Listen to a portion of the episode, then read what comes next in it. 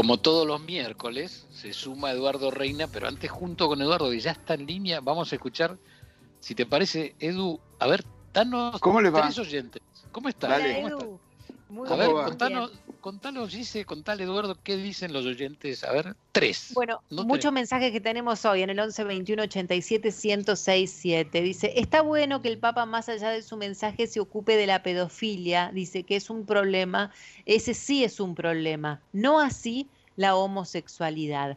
Gracias, Marcelo nos dice esto. Totalmente, condena- condenamos totalmente la pedofilia. ¿eh? Hay un trabajo ahí del Papa, un día lo charlaremos, pero no defendemos a ningún pedófilo de ningún punto de vista. Hola, abuelo de regreso, me encanta escucharlos. Soy católica catequista y tuve la fortuna de estudiar con los jesuitas en la USAL en épocas del concilio. Dice, maravillosa experiencia para nuestra fe y nuestra razón. Dice que todos podamos acceder a una familia, me parece que es lo que Jesús querría. Todos hermanos, dice, más allá de divisiones. Graciela nos dice esto. Eh, tengo más mensajes, sí, lindísimos mensajes. Eh, dice, yo los quiero, pero Sucho me deprimió la tarde. Bueno, no, no era la intención, te juro que no era la intención, no, no, no queríamos eh, este, hacer eso de, de ninguna manera. Eh, bueno, muchos mensajes, lindísimos, lindísimos mensajes. Eh, dice, más allá de los mapuches y de los ocupas de cualquier parte, dice, los gobernantes no se anticipan al problema ocupacional haciendo viviendas accesibles.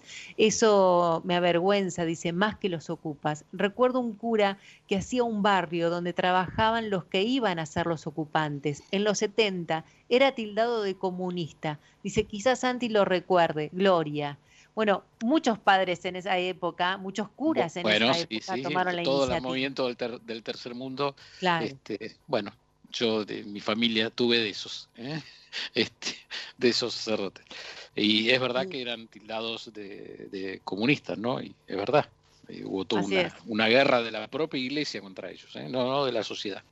Déjame el, el- el último y pasamos a, a Eduardo que nos está esperando. Dice, yo no profeso ninguna religión y me encanta escuchar las opiniones de Santiago. No fui educada en una familia con fe, por lo cual me es imposible sentirla y me parece hermoso los que tienen fe.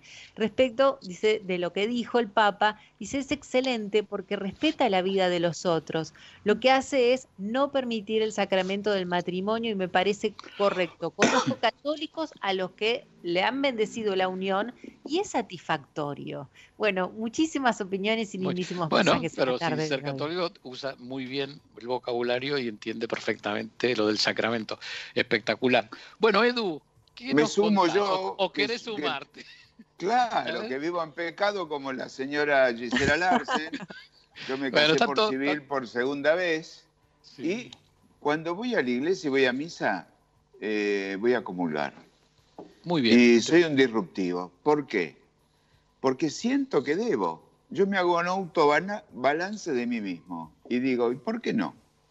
Si yo soy una persona este, que tengo fe, tengo fe suprema más allá del hombre, que el hombre se equivoca, y yo estoy en todo mi derecho. Así que le agarro a mi mujer de la mano y nos vamos los dos a comulgar. Bien, Eh, igual te te- digo, corres con ventajas. felicito. Corre- corres con ventajas, Edu, respecto a mi situación, porque algún ay. papelucho tenés vos. Yo no tengo Bueno. ninguno. Eso era el segundo tema, porque tenemos que levantarlo de Sucho. Hace mucho que no tengo un casorio, mirá. Hace Ah, mucho que no tengo un casorio. Podríamos esponsorear el casorio de Gisela y entonces por lo menos después de la pandemia nos armamos una fiestita con un copetín, nos tomamos algo y disfrutamos un poco. ¿Vos, vos crees Ay. que sigue? po- Podemos hacer un canje al estilo, eh, ¿cómo es? Valeria Massa, que sacó todo gratis. Sí, con tiempo, con tiempo, Viene- ir regando viene- un poquito la plantita, vamos a ir consiguiendo todo, mirá. Aparte, imagínate la Catedral de la Plata toda iluminada, ¿no? Hace una cosa. Qué bárbaro. Miren, el ministro eh, Alac, Julio Alac, se casó en la Catedral de la Plata. No saben lo que era ese casamiento usted. Ah, ¿viste? sí, ¿viste? sí. ¿Mm? Podemos, este, podemos lograrlo, podemos lograrlo. Bueno, Edu. eh, Bueno, así que ahí estamos, ¿eh? Empezamos a Vamos. esponsorear a los señores de Schuster que empiecen a escuchar el programa, que, vamos a necesitar un servicio, no somos muchos, Pero este, algo que los podemos oyentes, este, mirá que los oyentes se suman, ¿eh? Mira, ya se están anotando acá, mirá. Y si hacemos una fiesta, po- ahí está, mirá. Y si hacemos una fiesta popular para tu casamiento, que O cada hacemos uno venga a ponerle Mira, con un chorizo y una morcilla y pan. Mirá. Y si hacemos una fiesta sin casarme y hacemos, hacemos No, una no, no. fiesta- Yo, te- No. yo voy a sumar. Yo pongo, yo consigo la, la parroquia y el cura, porque tengo buena onda con ellos, eh, que, es, eh, que es mi parroquia acá, Santa Teresita de Pilar, tiene una cancha de fútbol, y hacemos, viste, como los en Asia que se casan de a 500, viste, todos Claro. iguales, vestidos iguales, y los casamos a todos, los que quieran. Y los después, y después hacemos un partidito soltero contra casado. Los que comulgan y los que no comulgan. Ahí está. Ay, Ahí bueno. está. Hemos levantado el todo, todo ánimo, esto con el máximo respeto a todos. Sí, ¿eh? sí, sí, sí, sí, Sí, obviamente. Obviamente, obviamente. Estamos viviendo momentos muy duros como para tampoco relajarnos y, y además todo lo tomamos con absoluto respeto. Este, ¿Qué les voy a decir de lo que tengo pensado hoy? Estuve pensando seriamente en decirle, ¿y si seguimos transitando la vida más allá de esta pandemia? A ver, A me ver, parece que estamos, a ver, claro, estamos todos con la, con la adrenalina puesta en la pandemia. Ponemos el noticiero, nos pega el bajón, este, vemos que todo nos está pegando con la pandemia y nos paraliza, porque indudablemente no podemos salir. Entonces me puse a averiguar y me puse a dar, me- y me di cuenta que hay mucha gente que no se quedó dormida ni llorando en los rincones. Y empezó a hacer microemprendimientos muy chiquitos, como para empezar a funcionar con la pandemia. Hay gente que se dedica a hacer masa madre y reparto de pan, empezaron en un garage y se empezaron a ampliar y hicieron un, un, eh, e-commerce y empezaron a vender y les va muy bien. Pongo un ejemplo. Vamos un poquito más en serie. ¿Qué va a pasar con la ropa? ¿Seguirá viniendo de China el valor del dólar? ¿O será momento de que por ahí algunos costureros se pongan a trabajar y generar modelos? Porque creatividad los argentinos tenemos todos. Sí, el no tema pude son hablar los con- costos, Edu, ahí, porque yo opino exactamente igual que vos, pero el tema es imposible el, el costo. Bueno, pero yo te digo, eh, si vos tenés que traer algo de afuera en dólares, te no lo vas a poder dice, traer, porque no te No van a dejar entrar y no hay más dólares. Primero Perdona que que no hay más dólares. Hacemos un paréntesis en esto. La gente, empresas grandes que necesitan importar para seguir trabajando, ya les están empezando a pedir este, seguro de cambio y, este, y están empezando a pedir cartas de, importación. Porque como no hay dólares, le están diciendo a los clientes, bueno, pero vos me tenés que firmar un crédito. Así que la tensión es grande.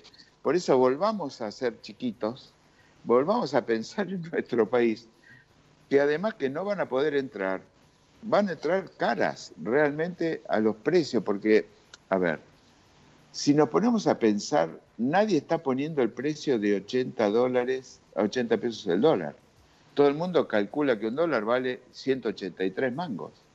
Aunque ellos lo importen oficialmente y paguen menos, todo el mundo te va a calcular 183 pesos. Entonces me parece que los que nunca pudieron trabajar, los que hacen confección, que hacen ropa, que, que tampoco se vayan de escala, que vayan a pequeñas este, em, trabajos, eh, hagan una colección chiquita, no demasiado ostentosa, y por ahí salen a vender y lo venden. Y me parece que el mercado ha dejado de, de- de comprar hoy por hoy, la gente no quiere salir y sigue comprando en los este, e-commerce. Vos fíjate que abrieron los shoppings. Y si tenés, viste que dicen que lo abren de fines de semana, básicamente, y los días de semana están cerrados. Los fines de semana se llenan los shoppings, siempre. Claro. Y de lunes a viernes están siempre vacíos. A veces las medidas que se toman no están acordes a la realidad. Entonces, lo que nosotros tenemos que pensar es que tenemos que buscar que las empresas hoy tengan competitividad y tenemos que tratar de empezar a reemplazar los productos importados por nacionales. Nos guste o no nos guste. Mira, hoy hice una consulta en la industria automotriz que mueve mucho dinero con importaciones. Y no me descartan nada. Lo único que me dicen que lleva mucho tiempo cambiar el protocolo, esto no se cambia de un día para el otro, y, los protocolos y las habilitaciones internacionales tardan uno o dos años. No es que es inmediato que vos puedas cambiar un autopartista este, extranjero por uno nacional.